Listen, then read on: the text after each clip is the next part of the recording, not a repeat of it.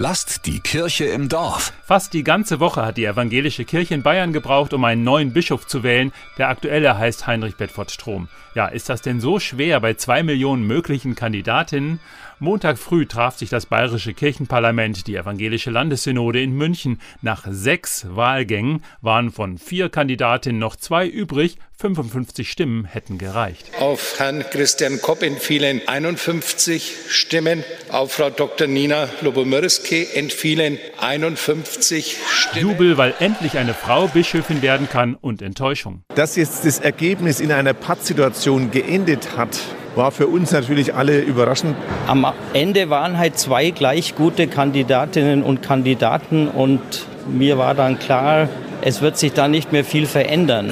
Ich finde es auch in der Außenwirkung katastrophal, weil die Menschen aus anderen gesellschaftlichen Bezügen haben überhaupt kein Verständnis für dieses lange Wahlprozedere. Dann Tage und Nächte langes Tauziehen, ob einfach weitergewählt wird oder ganz neu gesucht.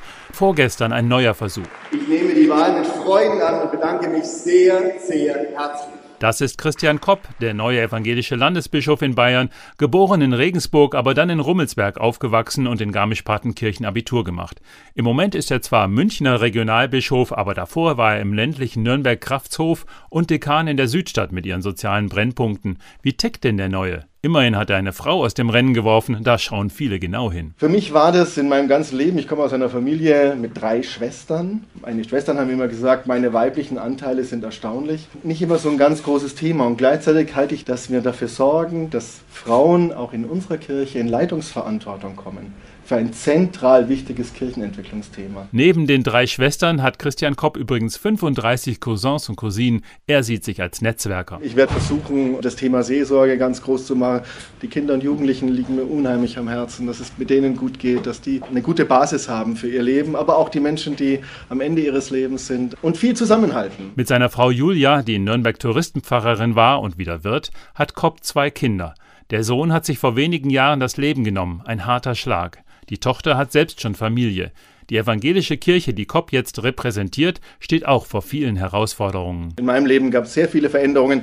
Manche habe ich begrüßt, manche hätte ich nicht gebraucht. Von dieser Einstellung möchte ich gern ein bisschen was weitergeben. Ja, manche von den Veränderungen sind bitter, aber gleichzeitig sind wir eine Organisation, die vor einer unglaublichen Verheißung lebt vom Himmel, von einer Welt, die wir mit Augen gar nicht sehen können. Und diese Sehnsucht, den Menschen zu stärken, dafür möchte ich gerne eintreten. Der neue Bischof Christian Kopp positioniert sich übrigens deutlich. Er ist für Waffenlieferungen an die Ukraine und bewundert junge Menschen, die sich fürs Klima festkleben. Los geht es für Kopp am 29. Oktober in der Nürnberger Lorenzkirche. Christoph Leferts evangelische Redaktion.